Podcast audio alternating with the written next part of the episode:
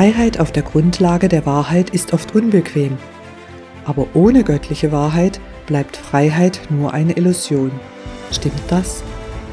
Ich bin Tamara Schüppel und lade Sie ein zur Erkundungstour. In kurzen Etappen erkunde ich das Johannesevangelium. Kommen Sie gern mit!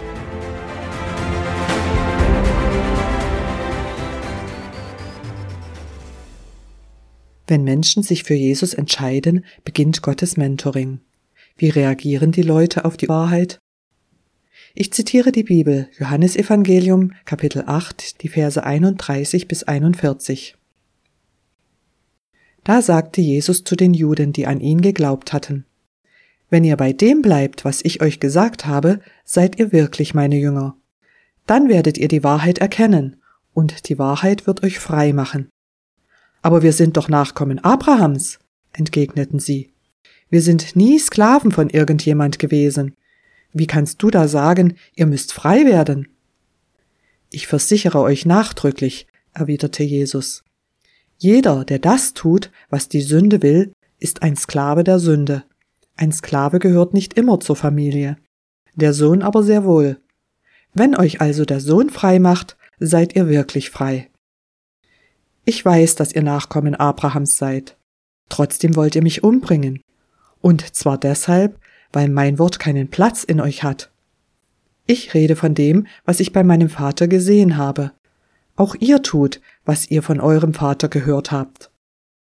Unser Vater ist Abraham, protestierten sie. Nein, erwiderte Jesus. Wenn ihr wirklich Nachkommen Abrahams wärt, würdet ihr auch so handeln wie er. Stattdessen versucht ihr mich zu töten. Mich, der euch die Wahrheit sagt, die ich von Gott habe. So etwas hat Abraham nicht getan. Nein, ihr handelt so wie euer wirklicher Vater. Zitat Ende. Die Leute hatten sich für Jesus geöffnet. Trotzdem driften sie in eine gefährliche Richtung. Deshalb zeigt Jesus unmissverständlich den Verfall ihrer ethischen Werte bis zum Mord.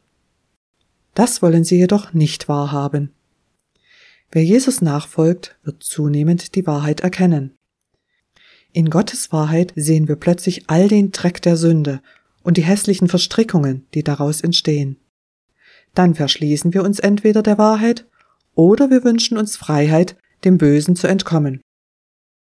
Jesus erklärte, jeder, der das tut, was die Sünde will, ist ein Sklave der Sünde. Wenn euch der Sohn frei macht, seid ihr wirklich frei. Anders ausgedrückt, Bindung an Jesus befreit zum Guten.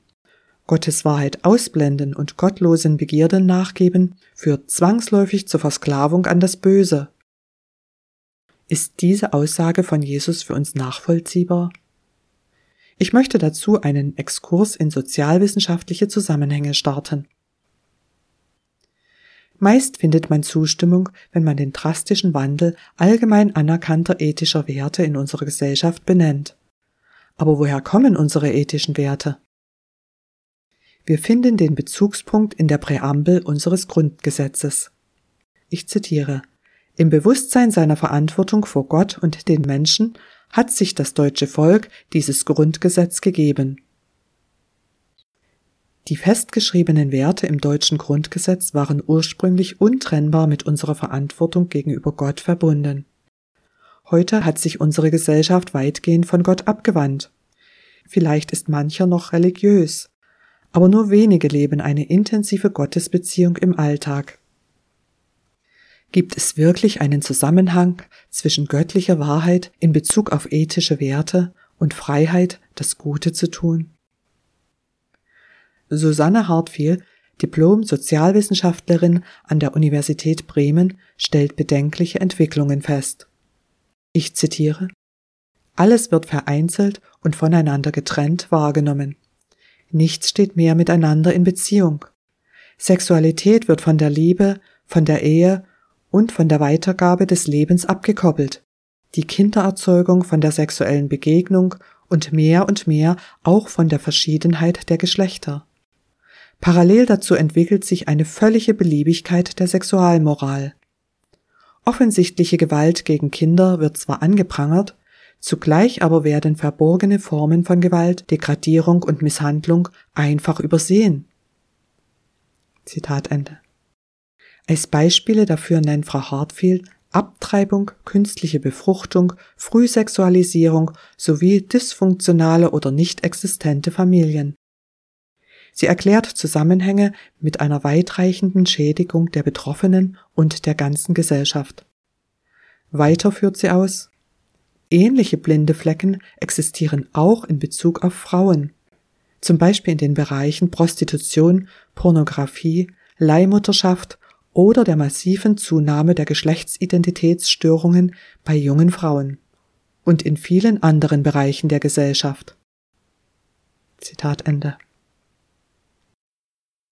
Frau Hartfield zeigt in ihrem Buch mit aktuellen Fakten die zunehmende Versklavung an zerstörende Verhaltensformen aufgrund der Missachtung göttlicher Normen.